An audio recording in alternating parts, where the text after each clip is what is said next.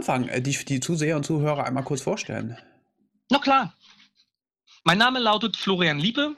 Ich bin des Zeichens Hypnotiseur und Hypnosetrainer, Sportwissenschaftler und Heilpraktiker. Mhm. Und ähm, dein Fachgebiet oder äh, du sagst, du bist Experte für hypnotische Schmerztherapie. Na, sagen wir mal, ein Teil meiner Arbeit ist Schmerztherapie mit Hypnose. Ja. Und damit habe ich mich jetzt relativ lange schon auseinandergesetzt, weil ich meine eigenen Formate für Schmerztherapie mit der Charité zusammen entwickelt habe Mhm. und die in der Praxis erprobt habe, um aus einem ganz simplen Umstand heraus. Ich habe mir in der sportmedizinischen Seite Schmerzen angeguckt und dort gibt es dann halt Punkte, die mit normaler Therapie, also sagen wir mal jetzt Physiotherapie oder dem normalen Schmerzmittel nicht mehr zu behandeln sind. Und bin als Hypnotiseur natürlich darauf gekommen, dass Hypnose eins der ersten Mittel war, um Schmerzfreiheit herzustellen. Und das wurde über die Zeit leider immer mal wieder vergessen. Mhm. Und so bin ich eigentlich drauf gekommen, daran zu arbeiten und mich da weiter einzuarbeiten, mit viel Hilfe von Kollegen und ähm, anderem Fachpersonal. Das Thema Hypnose hatte ich bei mir auch schon mal, habe mit einer Kollegin von dir gesprochen. Ähm, kannst du kurz erklären, was ist der Unterschied zwischen einer normalen Hypnose und der äh, Schmerzhypnose oder Ich schmerztherapeutischen Hypnose? glaube, da werde ich mich schwer tun. Insofern, als dass ich nicht annehme, dass Hypnose ein tiefenentspannter Zustand ist, so wie es häufig beschrieben wird. Mhm. Nehmen wir mal Hypnose als einen spezifischen Gehirnzustand. Also, wenn wir uns unser Gehirn angucken, dann wirken dort zwei Sache, Sachen. Strom und Neuropeptide. Und insofern sind Schmerzen Strom und nicht Strom. Und Hypnose ist sowas wie ein bestimmter Gehirnzustand, Mhm. in dem wir bestimmte Sachen können und andere nicht. Das bedeutet Der sogenannte Trance-Zustand, ne? eben nicht. Was ist der Unterschied von Trance? Mhm. Die meisten würden sagen, wach sein oder so. Und wenn wir Auto fahren, wenn wir ein interessantes Buch lesen Ja. und auch wenn wir Schmerzen haben, dann sind wir in einem sehr fokussierten, in einem sehr gerichteten Zustand, wo wir nicht mehr alles wahrnehmen. Aber wir Mhm. sind wach. Also meine These ist so ein bisschen, Schmerz ist schon eine Trance. Und je nachdem wie stark, eine sehr, sehr tiefe. Das heißt, die Leute sind schon sehr suggestibel. Also das bedeutet, die können sich schon sehr gut auf Suggestionen einlassen Mhm.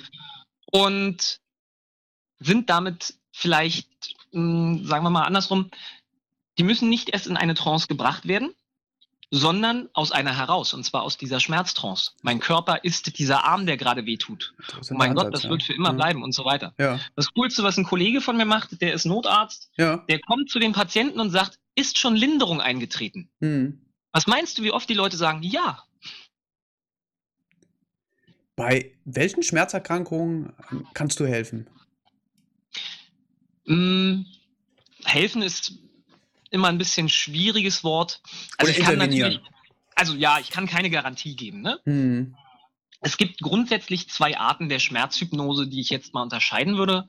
Einmal die hypnotische Analgesie, mit der akute Schmerzen behoben werden können oder ausgeschaltet werden können. Mhm. Das ist die typische Hypnose beim Zahnarzt oder beim Tätowieren oder wenn jemand Zahnschmerzen hat. Solche Sachen. Kopfschmerzen kann man mit Hypnose dort erstmal relativ stabil ähm, herstellen.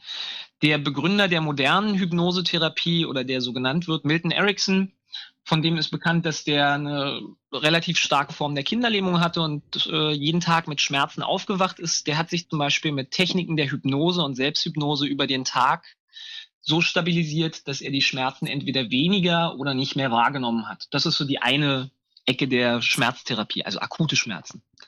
Und die zweite Ecke sind dann chronische Schmerzen, bei denen die Spielregeln sich so ein bisschen verändern. Man kann, oder es gibt Studien, die so ein bisschen aufweisen können, dass die Intensität bei chronischen Schmerzen doch geringer ist als bei akuten Schmerzen, aber der Leidensdruck und der Affekt, der dann auf diesen Menschen wirkt, wesentlich höher. Und das ist die zweite Kategorie, in der Hypnose sehr hilfreich sein kann. Also dort nochmal ein Hilfsmittel zu bieten, wo vielleicht dann die konservativen Therapien versagen oder nicht mehr weiterkommen. Äh, Nur ganz kurz zum Verständnis. Äh, Du hast gesagt, wenn, wenn Leute Schmerzen haben, dann sind sie ja sozusagen schon in ihrer Schmerztrance Trance drin. Mhm. Ich habe mal über Ericsson gelesen, dass er bei 'nem, ich glaube, krebskranken Schmerzpatienten ihm suggeriert hat, da wäre ein, äh, Löwe oder irgendwas, ähm, mit Ja, im ja, Raum. ja. Das ist ja wieder 'n ganz anderer Aspekt, oder? Wir haben noch 'ne 3. Form. Ähm, die Schmerztheorie unterscheidet noch mal, ähm, krebsassoziierten und nicht Mhm. krebsassoziierten Schmerz. Okay. Und was Ericsson dort gemacht hat, ist, ähm, einen anderen Rahmen, um diese unangenehme Empfindung zu setzen. Wir können in der Hypnose zum Beispiel nicht sagen: „Entspann dich“, oder wir können wir schon. Also, in der Welt der Entspannung hat noch niemand sich entspannt mit den Worten: „Entspann dich“, außer in der Hypnose. Aber Symbole können wir bearbeiten. Und Milton Erickson hat zum Beispiel einen bestimmten Punkt des Schmerzes adressiert und symbolisiert und den können wir verändern. Mhm. Das ist vielleicht so 'n bisschen der Ansatz, den Erickson dort vielleicht verwandt hat. Also, wir haben viele Bücher über die Arbeitsthesen bei Milton Ericksons Arbeit, aber was er wirklich gemacht hat, hm, das müssten wir ihn fragen. Kannst du bei allen Formen des Schmerzes helfen? Äh, die Profis oder vielleicht auch die Betroffenen werden wissen, es gibt unterschiedliche Arten von, ähm, Schmerzen. Ja. Die Frage ist, kann ich Angebote machen? Na klar. Kann ich überall helfen? Nein. Mhm. Das muss man auch ganz ehrlich sagen. Ähm, Hypnose funktioniert über Angebote und so gerne ich mir natürlich wünsche und so gerne sich die Leute auch wünschen, dass man einfach mit dem Finger schnippt und die Sache ist gegessen. Es gibt natürlich A, auch physiologische Gründe für Schmerz, die auch richtig und sinnvoll sind und die werden dort auch durchkommen. Schmerz hat zum Beispiel Alarmsignale und Alarmwirkungen, die werden sich glücklicherweise nicht unterdrücken lassen im richtigen Kontext. Mhm. Und Hypnose erhöht Wahrscheinlichkeiten. Das heißt, manchmal ist die Wahrscheinlichkeit relativ gering, dass es dort funktioniert. Also, jedem werde ich nicht helfen können, sonst wäre ich wahrscheinlich schon viel berühmter. Gibt es auch, äh, Kontraindikationen, wo du nicht Also arbeiten würdest?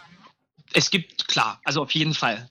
Dieser, sagen wir mal, hm, selbstwertschützende Umgang für mich als, äh, Therapeuten und für die Klienten ist im normalen Rahmen des gesunden Menschenverstandes gegeben. Mhm. Wenn ich mir A nicht zutraue, damit zu arbeiten, dann werde ich's nicht machen. Wenn jemand zuerst zu mir kommt und vielleicht nicht vorher 'n medizinischen Kollegen dafür aufgesucht hat oder jetzt neben einer Anamnese, die noch nicht stattgefunden hat, sofort mit Hypnose arbeiten will, das werde ich nicht machen. Dann gibt's, ähm, im Bereich der psychischen und körperlichen Störungen bestimmte Sachen, da bieten sich andere Therapien zu guter Erst an. Also, wir würden halt nie darauf kommen, 'nen gebrochenen Arm zu besprechen oder irgendwie mit, äh, Globuli zu behandeln. Und so gibt's halt 'ne Reihenfolge, in der ich halt persönlich vorschlagen würde, wie sinnvoll ist, vorzugehen. Und dann gibt's natürlich auch Abbruchkriterien. Also Die da wären? bei psychischen Störungen würde ich halt nicht mit Hypnose arbeiten. Mhm. Also, das scheint nicht sinnvoll zu sein. Was man machen kann bei bestimmten schwereren Erkrankungen, bei Autoimmunerkrankungen, ist halt unterstützend arbeiten. Aber immer wenn die das Verarbeitungssystem der Wahrnehmung nicht ganz richtig funktioniert und zum Beispiel bei manifesten Depressionen die Leute dann, äh, unvorhergesehen reagieren können, ist absolut klar, dort wird nicht in erster Linie mit Hypnose behandelt.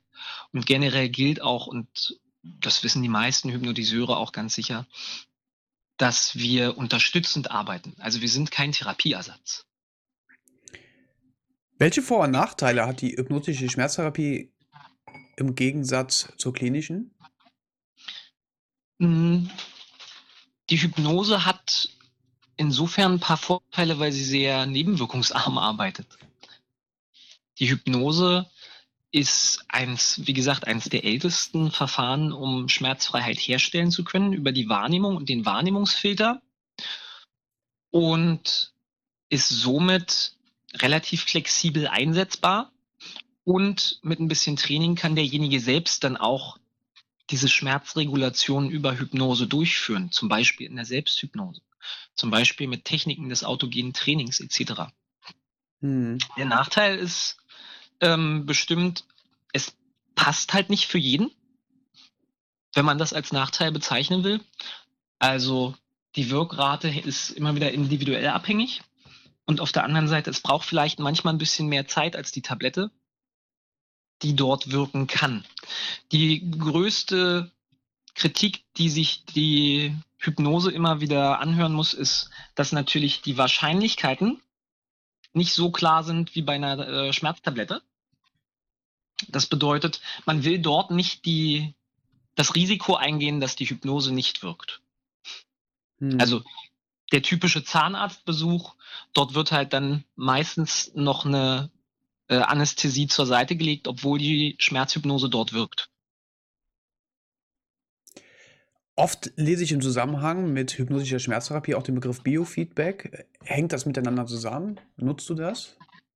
Ja, gerade im. Oder was ist das? Also, ich würde persönlich im Modell der Hypnose, die ich halt durchführe, geringe Unterschiede zur Selbsthypnose ausmachen. Das Biofeedback ist nochmal ein Verfahren oder sind nochmal Verfahrensmöglichkeiten, von außen zu sehen, ob sich mein Körper auch wirklich so entspannt, wie ich das gerne haben möchte oder nicht. Mhm. Und gerade im Training von schmerzfrei sein, von beschwerdefrei sein mit Hypnose ist die Selbsthypnose ein wichtiger Faktor. Und meiner Erfahrung nach ist das ein Stück Training. Und Wiederholung macht nicht besser, sondern nur permanent. Und die Biofeedback-Verfahren bilden dort eine Möglichkeit zu überprüfen, ob ich dort im richtigen Zustand bin oder nicht. Und halte das für sehr sinnvoll. Woran kann man das überprüfen? Nehmen wir uns Entspannung als Gefühl. Ja. Woran weißt du, dass du entspannt bist? Ich merk's. Und woran? Es ist ein Gefühl wir können das nicht wirklich erstmal quantifizieren, wie groß unsere Entspannung ist. Wir merken das halt. Mhm. Und dann gibt es so ein paar Indikatoren, die je nachdem, wie genau man das oder mit welchem technischen Aufwand man das betreiben will, nochmal anders quantifizieren kann, also vielleicht ein bisschen messbar machen kann. Unser Atem ist zum Beispiel ein Teil davon. Was man jetzt machen könnte, ist zu schauen, welcher Atemrhythmus zeigt sich denn bei Entspannung.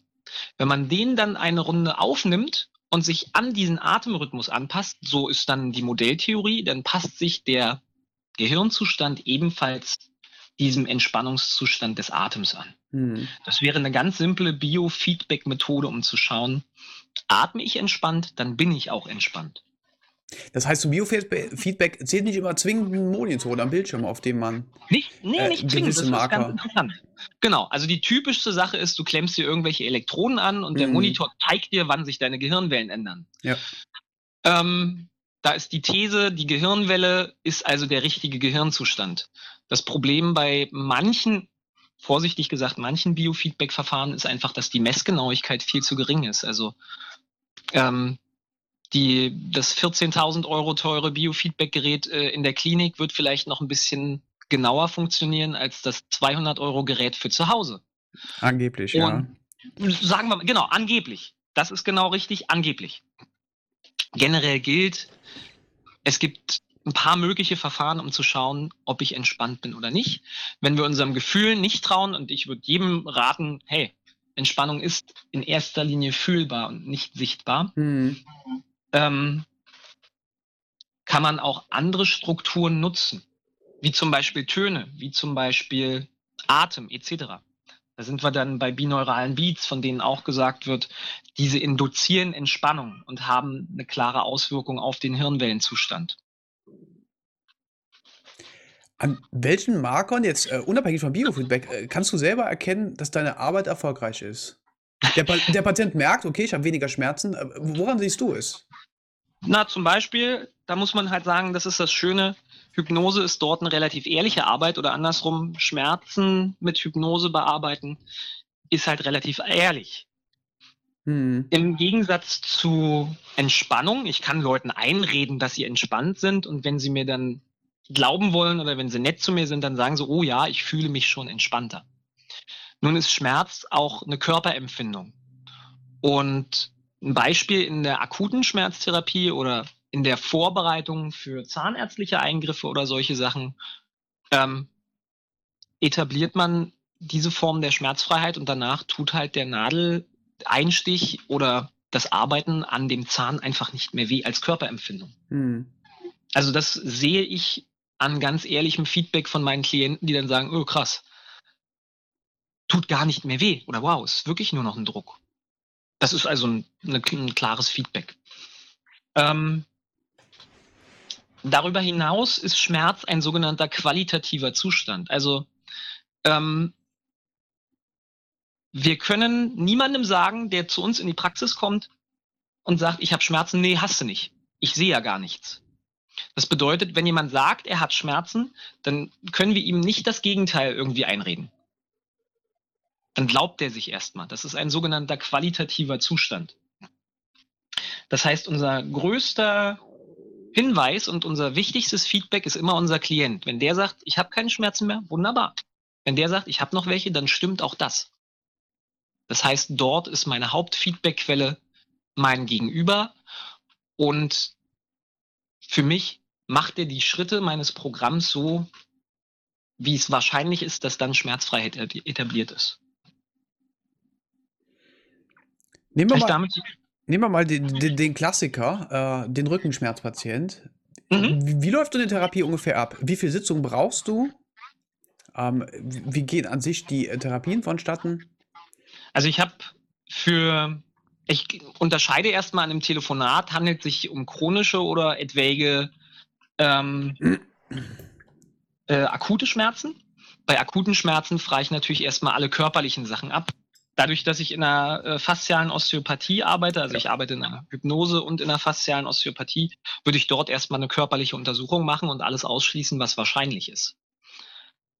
Ähm, häufig findet sich im Zuge um beim Beispiel zu bleiben, Rückenschmerzen, dann irgendwo ein verkürzter Hüftbeuger, verkürzte Oberschenkelmuskulatur oder, oder, oder, an denen man zuerst arbeiten würde, um den Umstand auch zu lösen. Und wer dann sagt, ich kann nicht sitzen, ich kann nicht schlafen, ich kann nicht rauchen, bei dem ist es dann meistens, also mein Programm, was ich dafür mache, ist höchstens vier Sitzungen lang, damit die Leute einen Überblick haben oder einen, einen, eine Hausnummer, wie lange das dauern soll. Und da kläre ich erstmal die Spielregeln des Schmerzes ab.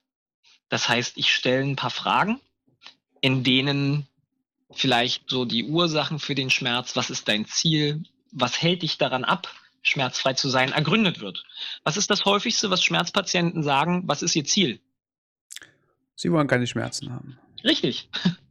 Und das vergleiche ich dann zum Beispiel immer mit der Taximetapher. Also setz dich in ein Taxi und sag, ich möchte an meinen Lieblingsort. Und mhm. das ist an der Ostsee. Kann der Taxifahrer losfahren? Jo.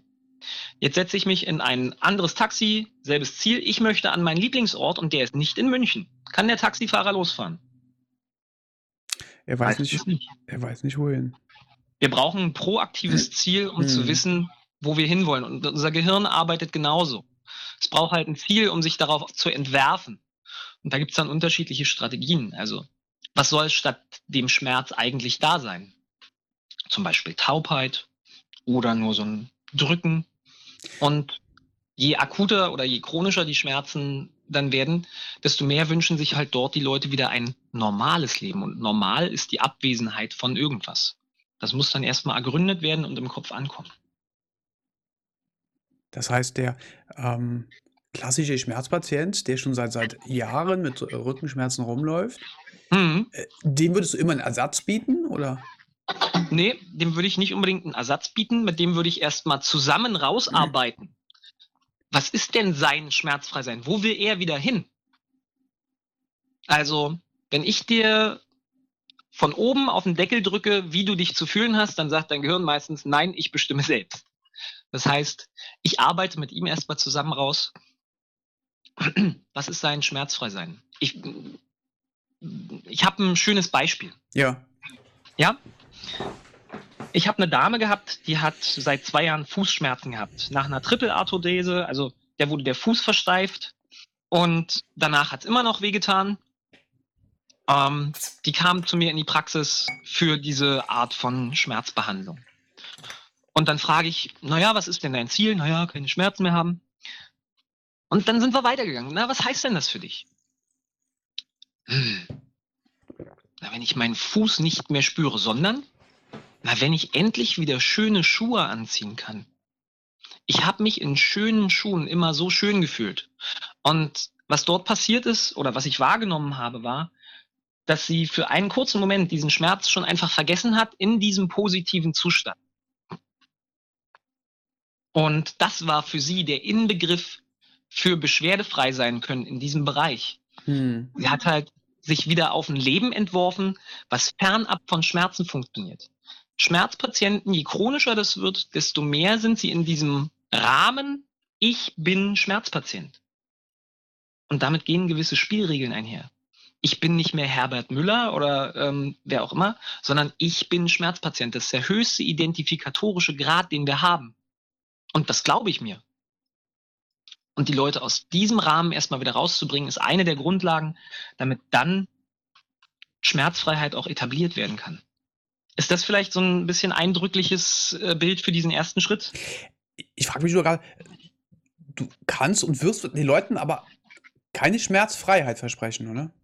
Nee, das geht nicht. Also, wir machen keine Heilversprechen, wir machen keine Versprechen für Schmerzfreiheit. Beziehungsweise ihm sagen, wenn du hier raus bist nach der Therapie und die erfolgreich ist, dann bist du komplett frei ohne Schmerzen. Nein, Mhm. auch das mache ich nicht, weil jeder Normalsterbliche hat Schmerzen. Das sind Teile unseres Lebens. Schmerzen sind immer noch ein wichtiges Alarmsignal und eine Körperempfindung, die sagt, hey, guck mal hier. Schmerzen sind die wichtigste Information unseres Körpers. Ist ja auch wenn eine meiner Fragen, entschuldige, wenn ich ins Wort falle. Nee, bitte, bitte. Ähm, eine meiner Fragen, könnte es dir passieren, dass du den, den akut warnenden Schmerz auch, ich sag mal, weghypnotisierst? Nein. Was ja fatal wäre. Ja, genau. Also das machen wir auch nicht. Das würde nicht funktionieren. Unser Körper macht nichts, was selbstwertabträglich ist in Hypnose. Also diese typischen Annahmen der Showhypnose sind einfach falsch. Hm. Leute machen Sachen gegen ihren Willen. Leute vergessen, was sie gemacht haben. Ja, aber nur weil sie es wollen. Und Schmerzen sind eine der wichtigsten Informationen unseres Körpers. Wir würden einmal in der Schmerztherapie mit äh, Hypnose den selbstwertförderlichen Anteil schützen und sagen, mach nur, was gut und richtig für dich ist. Wir schalten damit nicht die Alarmfunktion aus. Hm. Und auf der anderen Seite, wenn wir in Hypnose jemandem sagen, hey, du bist jetzt unter Hypnose und du stehst unter meinem Bann und nun verrate mir deine Kreditkartennummer, dann sagt er einfach nein. Oder macht halt im besten Falle nichts. Die Leute machen nichts, was selbstwertabträglich für sie ist. Und da sind wir bei einem ganz interessanten Punkt der Schmerzbehandlung mit Hypnose. Kann ich jedem versprechen, schmerzfrei zu sein? Natürlich nicht. Manche brauchen diesen modalen Signalanzeiger, damit was anderes passieren kann. Hm. Dem Herren oder der Dame, also ich will da unspezifisch bleiben, Klar. die 20 Jahre lang Kopfschmerzen hat. Und wie lange haben Sie Ihre Kopfschmerzen? Na, seit ich in meinem Job an, eingestiegen bin. Und wie sehr hassen Sie Ihren Job? Zu 100 Prozent. Wie hoch ist die Wahrscheinlichkeit, dass dort der Kopfschmerz weggeht, ohne dass sie Ihren Job wechselt? Relativ gering. Und das ist was Selbstwertschützendes. Es ist ein Alarmsignal für guck mal nach da. Wir können Körperempfindungen ignorieren. Hunger, Müdigkeit ignorieren wir bis zu einem bestimmten Grad. Schmerzen können wir nicht ignorieren. Das ist ein wichtiger Anzeiger unseres Körpers, der halt sagt, guck mal nach da. Kannst du, so sieht man es ganz gerne, wenn man ähm, zum Beispiel mal googelt oder sowas, kannst du auch wirklich äh, beispielsweise einen Arm komplett total anästhesieren? Genau, das sind dann die Teile der äh, Man findet nämlich häufig nur die extremst Videos oder Beispiele. Ja, ja. Ja, das geht. Und auch da, wir erhöhen Wahrscheinlichkeiten. Geht das bei jedem immer überall? Nee, meistens unterscheidet sich das dann in der Dauer und dem Anlaufversuchen. Sagen wir mal, sowas wie Hypnose wäre eine Fähigkeit oder die Fähigkeit in Trance zu gehen. Ist halt auch trainierbar. Hm. Also ich bringe das Hypnotiseuren zum Beispiel bei oder Klienten für Zahnarztbesuche, wenn Leute den Peaks beim Blutspenden jetzt nicht so gut vertragen oder wenn die einfach keinen Schmerz haben wollen. Tätowierern. Wenn Leute tätowiert werden möchten und dort keinen Schmerz haben möchten, ist das zum Beispiel eine Option, um diese Art der hypnotischen Analgesie anzuwenden. Und das geht. Das geht tatsächlich auch so gut, dass die Leute dann dort komplett schmerzfrei sind oder sein können. Auch dauerhaft akut? Weil, weil ich stelle mir gerade die Frage, warum gehen dann nicht Leute zum Beispiel beispielsweise mit dem Erkrankungsbild des SCAPS, also so ein chronischer Mhm. Schmerz, ähm, nicht einfach zu dir, du sorgst für eine totale Anästhesie und dann ist gut. Weil die Spielregeln dort eben andere sind. Das eine Mal hat der Schmerz einen sinnvollen Anzeiger Mhm. und ist zeitlich begrenzt. Bei einem chronischen Schmerzsyndrom ändern sich halt die Spielregeln und die Glaubenssätze der Leute im Kopf. Also was bin ich? Ich bin Schmerzpatient. Mhm. Und ähm, meiner Erfahrung nach, also damit haben wir ja angefangen, über den Akutschmerz abzuschalten, beziehungsweise akute Schmerzbehandlung hin zur chronischen Schmerzbehandlung zu gehen. Dort müssen halt Sachen vorher noch passieren. Sonst kommt der Schmerz als Informationsträger wieder hervor. Mhm. Und das ist ja auch was Gutes. Er hat Anzeigefunktionen. Es gibt da zwei Thesen. Entweder den Erickson-Ansatz, der sagt, okay, Sachen, die sinnlos sind, können wir vergessen. Also wenn ein Schmerz einfach nur noch da ist, um da zu sein, dann können Leute den vergessen. Dann ist das eine mögliche Strategie, ein mögliches Angebot an Leuten mit chronischen Schmerzen, Sachen vielleicht loszulassen. Oder er hat Anzeigefunktion, dann finden wir die raus auf bewusster oder unbewusster Ebene. Und wenn du dann tust, was zu tun ist, dann bist du halt auch den Anzeiger wieder los. Bist du machtlos, wenn der Patient sich für sich daraus einen positiven Effekt zieht, diesen Krankheitsgewinn? Nö. Ich bin ja nicht dafür da, die Leute gesund zu machen. Hm. Also es ist nicht meine Arbeit, der Hexer oder der Heiler zu sein. Bei Hm. mir steht halt nicht Voodoo drauf, obwohl die Leute dafür gerne kommen. Ja, das Ähm, Klischee herrscht ja auch. Bitte? Das Klischee und die Vorurteile herrschen auch teilweise. Total, total. Also es gibt ein schönes Sprichwort, die Leute rufen bei mir an, weil sie Hexer im Telefonbuch nicht gefunden haben. Und diese meisten Annahmen kommen halt aus der Showhypnose oder aus dem Leidensdruck, der dadurch entsteht. Was sind die falschesten Also- Annahmen, die es gibt bezüglich deiner Arbeit? Hm, Ach, da gibt es, glaube ich, ein paar lustige. Also Hypnose wäre Entspannung. Hm. Nein, glaube ich nicht. Es ist hilfreich, wenn Hypnose mit Entspannung zu tun hat, aber es muss nicht zwingend sein. Ich schnippe und dann tun Sachen, äh, Leute gegen ihren Willen irgendwelche Sachen. Ich mache halt Angebote und erhöhe Wahrscheinlichkeiten. Arbeiten oder diese Schritte machen müssen die Leute trotzdem. Mm, Eine Fehlannahme ist vielleicht auch, dass man, spezifisches Mann muss nur einmal kommen und dann ist alles weg. Es ist halt immer noch Training und Arbeit. Hm. Also eine Gewöhnung. Wenn wir mal aus einem anderen Modellbereich gucken, wenn Schmerzen Gewöhnung sind oder wären, dann ist das Verhalten mal Zeit. Das können wir wieder ändern, aber natürlich nur mit einer Determinante, mit Zeit. Geduld gibt es nicht als Tablette. Das ist vielleicht auch noch so ein Punkt. Wir können Sachen durch die Hypnose schneller etablieren, weil wir zum Beispiel Wiederholungen in Trancen schneller und effizienter durchführen können und sich damit einen Habitus, also so ein Verhalten, eine Verhaltensdisposition schneller etablieren lässt. Aber um gewisse zeitliche Determinanten kommen wir halt nicht rum. Und das ist auch in Ordnung so. Der Körper muss sich ja auch, oder Körper, Verhalten und Geist müssen sich an neues Verhalten auch gewöhnen. Es gibt in diesem Interviewformat, was ich in den chronischen Schmerzen nutze, halt eine Frage, die dafür zum Beispiel immer relevant ist. Wie realistisch ist es für dich, nach diesen vier Sitzungen beschwerdefrei zu sein? Da gibt es halt drei mögliche Antworten. Ja, nein und vielleicht. Und wenn es dann heißt nein, das ist für mich nicht realistisch, dass wir nach diesen vier Sitzungen durch sind, dann ist auch ein Programmteil unseres Gehirns darauf schon geeicht, dass das vier Sitzungen lang nicht so funktionieren wird. Ne? Und was macht der arme Klient dann? Na, dann arbeiten wir Manche daran. sind ja tatsächlich so fest davon überzeugt, ähm, dass es doch äh, bestimmt ein Riesenstück Arbeit für dich ist, die vom Gegenteil zu überzeugen, oder? Ja, da gibt's dann drei Strategien. Super. Das ist ein schönes Beispiel. Die Leute kommen zu mir und sagen, Hypnose ist doch das mit dem Pendel. Hm.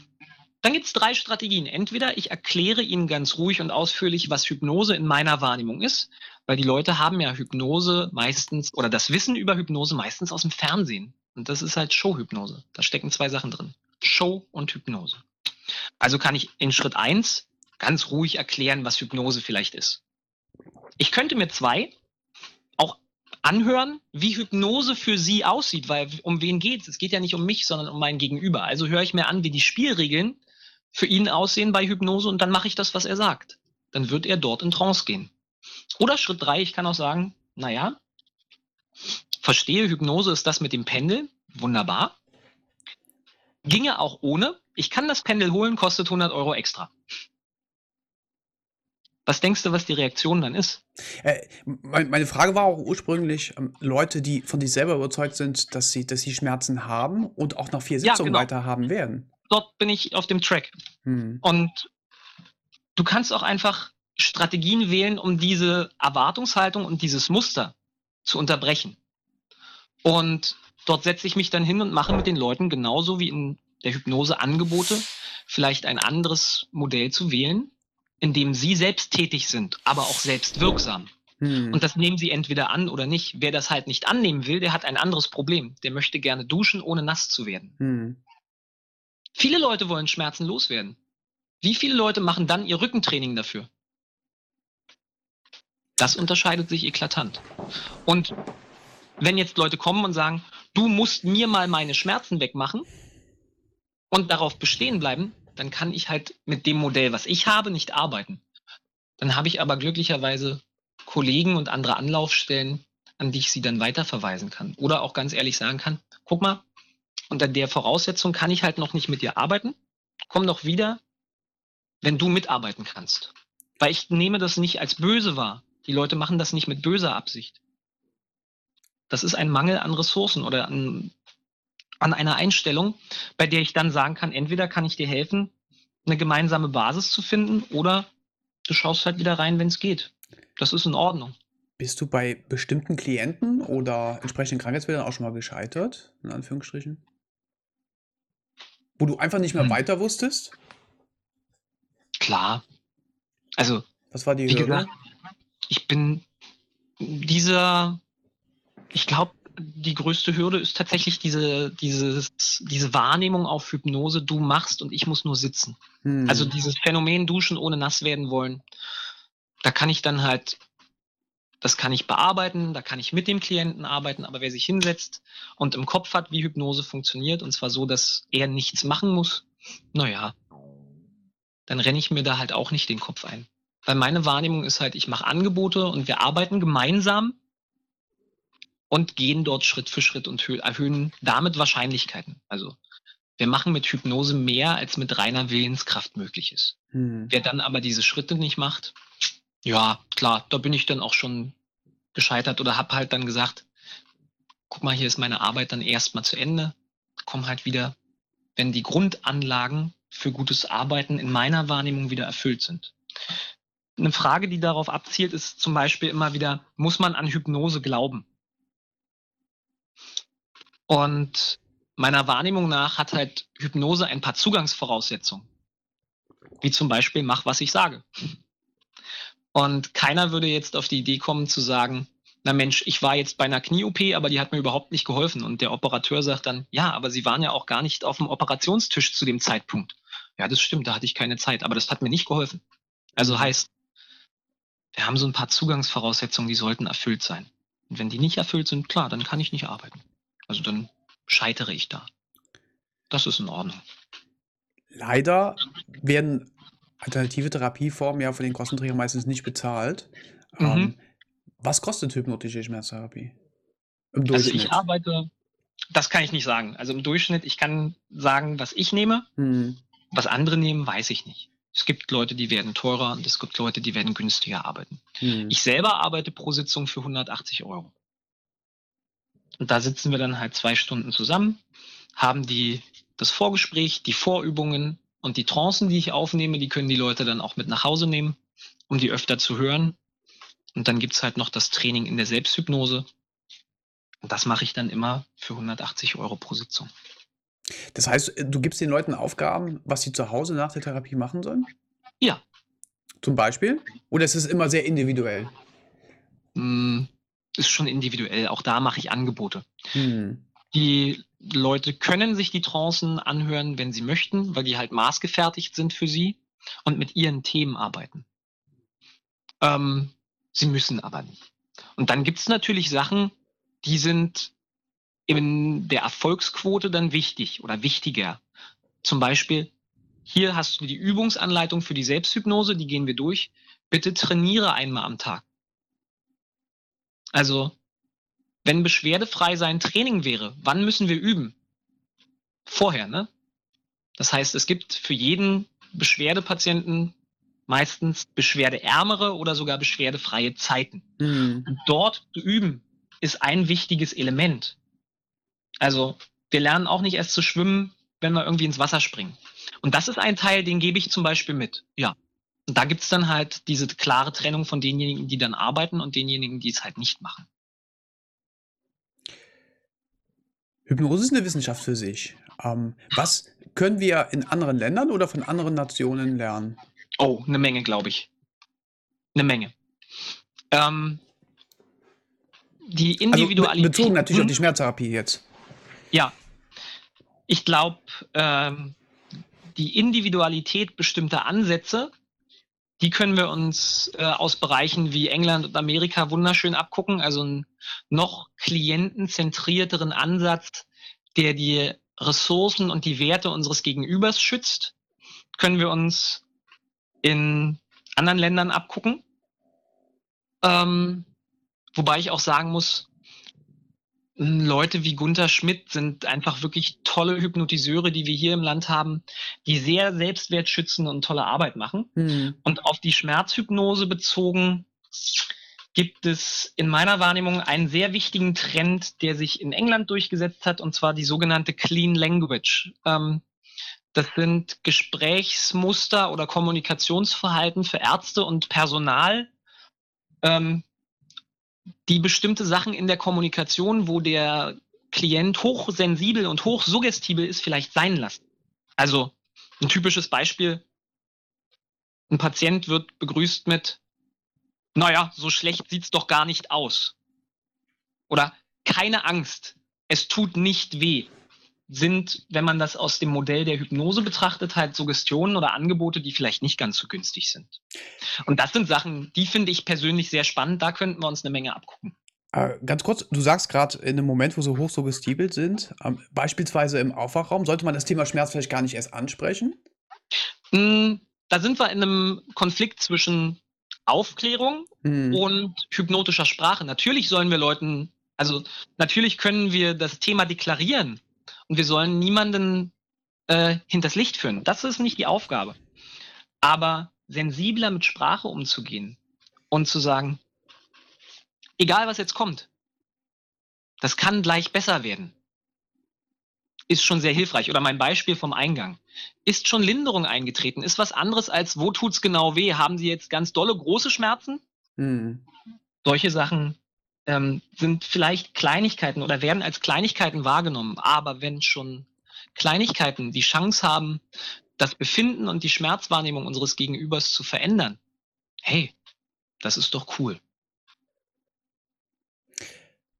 Nochmal zurück, äh, bezogen auf ähm, andere Kulturen und Nationen, ähm, gibt es mhm. da vielleicht Kulturen, die mit dem Schmerz völlig anders umgehen? Bei dem auch was ah, lernen jetzt, können? Okay, dann habe ich, hab ich die Frage nochmal anders verstanden. Ähm, ich glaube, das hat weniger kulturellen Bezug. Hm, wir haben natürlich Stereotype, die anders mit Schmerz umgehen, mhm. aber die sind vielleicht weniger kulturell als in Sozialrollen geprägt. Wir kennen diese typischen Aussagen, ein Indianer kennt keinen Schmerz, Männer weinen nicht. Solche Sachen sind natürlich, wenn man die als hypnotische Muster wahrnimmt, ganz kritisch, wenn man sich dann den Umgang mit Schmerzen zwischen Männern und Frauen anguckt. Also wir haben ja nicht nur körperliche Schmerzen, die eklatant wirken, sondern wir haben auch emotionale Schmerzen, hm. ähm, die sich körperlich auswirken. Und ich habe noch nicht genügend drüber nachgedacht, aber meine erste Intuition wäre jetzt erstmal, damit gehen Männer durchaus weniger kompetent um als Frauen oder auf jeden Fall anders, so dass es sich ähm, körperlich auswirkt. Und das sind Sachen, die sollten wir uns natürlich nochmal anschauen. Also ein offener Umgang, nicht nur mit körperlichen, sondern auch mit seelischen Schmerz in Anführungszeichen, ist, glaube ich, ganz wichtig. Also wir sehen das in Tendenzen der Krankheitsfälle. Ähm, es ist, glaube ich, sozial nicht akzeptiert zu sagen, ey Leute, ich bleib heute mal drei Tage der Arbeit fern, weil ich fühle mich wirklich K.O. Und diese Überforderung kann natürlich zu seelischen Schmerzen führen, die sich dann, wenn es dort akzeptiert ist, körperlich auswirken. Und dann haben wir das Phänomen Chron oder die Möglichkeit sich chronifizierender Schmerzen schon aufgemacht. Durch den Umgang mit psychischen Phänomenen. Das würde ich eher so wahrnehmen. Eine Frage, die ich auch gelesen habe, bringt, wobei die Frage sich eigentlich schon von selber beantwortet, aber bringt der Konsum von sinneserweiternden Substanzen, wie zum Beispiel Cannabis, äh, dir einen Vorteil oder dem Klienten für eine Therapie? Nee, würde ich, also. Es wird nicht ähm, gerne erzählt, ja, dadurch falle ich besser in Trance oder ähm, ich bin eher suggestibel. Ja, das ist dann Training. Also, mhm. wir haben die stärksten Opioiden Präparate als Fähigkeit in unserem Körper angelegt. Mhm. Und so auch die stärksten halluzinogenen äh, Präparate auch in unserem Gehirn angelegt. Ähm, es ist dann vielleicht ein bisschen Training innerhalb der Hypnose und der Selbsthypnose damit ein bisschen kompetenter umzugehen. Also wir brauchen vielleicht diese Substanzen nicht. Klar wird es dem einen oder anderen, der häufiger mit der Substanz geübt hat, leichter fallen. Aber eine Notwendigkeit würde ich keinesfalls draus machen. Letztes Beispiel. Ähm, ich habe in zwei Wochen einen Zahnarzttermin. Mhm. Weisheitszahn soll entfernt werden. Könntest du, könnte ich theoretisch dann vorher zu dir gehen? Du würdest mir so etwas ähnliches wie einen hypnotischen Anker setzen, äh, dann schnippt sich an mit den Fingern äh, beim Zahnarzt und dann ist gut? Super, genau das ist der Plan der hypnotischen Analgesie, so wie ich sie gerade bearbeite. Das wäre der Plan. Also, man kommt eine Sitzung, etabliert diese Schmerzfreiheit und ankert die, bedeutet also, man macht, ähm, man arbeitet diese Strategie so aus, dass sie auf Knopfdruck äh, anwendbar ist durch ein Symbol oder durch einen Druckpunkt am Körper oder so mhm. und kann die dann selbst nutzen. Und der zweite Schritt wäre dann das Training der Selbsthypnose, um diese Fähigkeiten, die dann einmal etabliert sind, natürlich auch immer wieder zu üben. Denn ich glaube, solche Sachen zu nutzen, solche Strategien zu nutzen, ist auch Übung. Und das wäre genau das, was ich zum Beispiel mache. Florian, sollte ich nicht in Berlin und Umgebung wohnen, wo du ja deine Praxis hast, ähm, wo kann ich als Betroffener einen Schmerztherapeuten, einen hypnotischen Schmerztherapeuten finden? Oh, schöne Frage. Ähm, in Wiesbaden habe ich die Ausbildung, also ich gebe die Ausbildung bis jetzt in Wiesbaden, Frankfurt, in Brezenheim und eine Dame sitzt in Heidelberg. Das sind so die drei Anlaufpunkte, wo ich bis jetzt Kollegen und Kolleginnen habe, die mit diesem selben Konzept arbeiten. Und ich denke, also meine Wahrnehmung von dem, was ich so von Kollegen und Kolleginnen kriege, es gibt ähm, eine steigende Zahl an Hypnotiseuren, die kompetent Schmerztherapie mit Hypnose machen. Die Schwierigkeit ist eher die Sichtbarkeit. Nicht der beste Therapeut ist auf Google sichtbar, sondern der mit dem besten Marketing. Gibt es eine Website, auf, auf der ich mich umschauen kann? Die es gibt Webseiten für oder es gibt die Verbände für diverse Hypnosetherapien. Diese bieten ähm, eine Therapeutenliste der ausgebildeten Therapeuten an und dort finden sich immer mal spezialisierte Eckbereiche, die mhm. angegeben werden. Da kann man sehr gut gucken, ja. Aber einen speziellen Verband jetzt für die hypnotische Schmerztherapie? Tatsächlich fällt mir keiner ein, nee. Mhm. Gibt es ein Buch, was du empfehlen kannst? Mhm. ja, ein englisches Buch, was mir sehr gut gefällt, weil es dort viele Übungen gibt, ja. die ähm, hilfreich sind, sind äh, das Bruce Eimer, Hypnotize Yourself Out of Pain Now. Großartiger Titel. Das ist, glaube ich, ein guter Hinweis, ja. ja. Ähm, denn das ist so ein bisschen auch der Kern des Ansatzes von Bruce Eimer, der einer der führenden äh, Experten auch auf diesem Gebiet der Schmerzhypnose ist oder war. Mhm. Es ist Training und dazu gehören viele kleine Übungen, Schmerzen oder schmerzfrei sein determiniert unsere Welt, unsere Wahrnehmung. Und das ist eben nicht nur Strom und Nichtstrom, sondern dazu gehören Gefühle, Einstellungen zu unserem Leben, Einstellungen zu unseren Sozialbeziehungen, die dann zum Beispiel diese Co-Abhängigkeiten oder ähm, sekundären Krankheitsgewinn gerade bei Schmerzen auch ausmachen, die damit bearbeitet werden dürfen. Ansonsten fällt man dort immer wieder so ein bisschen zurück. Und der bietet zum Beispiel sehr viele schöne Übungen aus ganz vielen Bereichen der Schmerzwahrnehmung an. Schmerz ist halt nicht nur Strom und nicht Strom. Als letztes, wie sieht die Zukunft der Schmerztherapie deiner Meinung nach aus oder was würdest du dir wünschen? Oh, was ich mir wünschen würde, ist, dass die, ähm, dass dieser Mut, Hypnose als etabliertes Werkzeug in diesem Bereich häufiger einzusetzen, aufkommt, weil es halt so viele Benefits hat. Ob das, wie gesagt, die Clean Language, also diese saubere Sprache im Notarzt und im Notfallbereich Mhm. ist, ähm, im Aufwachraum oder in der Pflege, im Heilungsverlauf, ob das Geburtsvorbereitung und äh, hypnotische Anästhesie ist bei Zahnärzten, Hebammen etc. Also ich glaube, da gibt es viele Potenziale, aber das ist alles nichts Neues unter der Erde. Das ist weniger Zukunft als Vergangenes wieder zu reaktivieren und in ein Bild zu bringen, was strukturiert durchführbar ist, was vielleicht sogar einheitlich strukturiert durchführbar ist. Also was ich mir wünschen würde, ist, dass eine breitere Plattform daraus entsteht, die die Möglichkeiten dort aufzeigt. Das ist das eine. Und das andere, die Wahrnehmung des Patienten, des Klienten auf die Möglichkeiten von Selbsthypnose und der Möglichkeit, sich damit zu bearbeiten, ähm, noch ein bisschen weiter ins, ins Zentrum rückt. Die Trends äh, in der Firma Zeit zu bekommen, um zu meditieren oder Yoga zu machen, die kommen Mhm. langsam auf. Wir sind bei Positive Psychology und äh, ähm, Mindfulness-Seminaren und da ist es eigentlich nur noch ein Sprung, jetzt damit auch noch was zu machen, was ein anderes Handwerkszeug darstellt. In einem der größten Beschwerdefelder, die es halt gibt, und zwar Schmerzen. Ja, ja. Auf jeden Fall. Florian, äh, ich danke dir ganz, ganz herzlich. War sehr, sehr interessant. Ich hoffe, äh, es ist ein bisschen was äh, Klares rübergekommen und es hat mir sehr viel Vergnügen bereitet. Vielen, vielen Dank für Mir deine auch. Zeit. Ich danke dir auch, ne? Alles klar. Bis zum nächsten Mal. Sehr, sehr gerne. Tschüssi.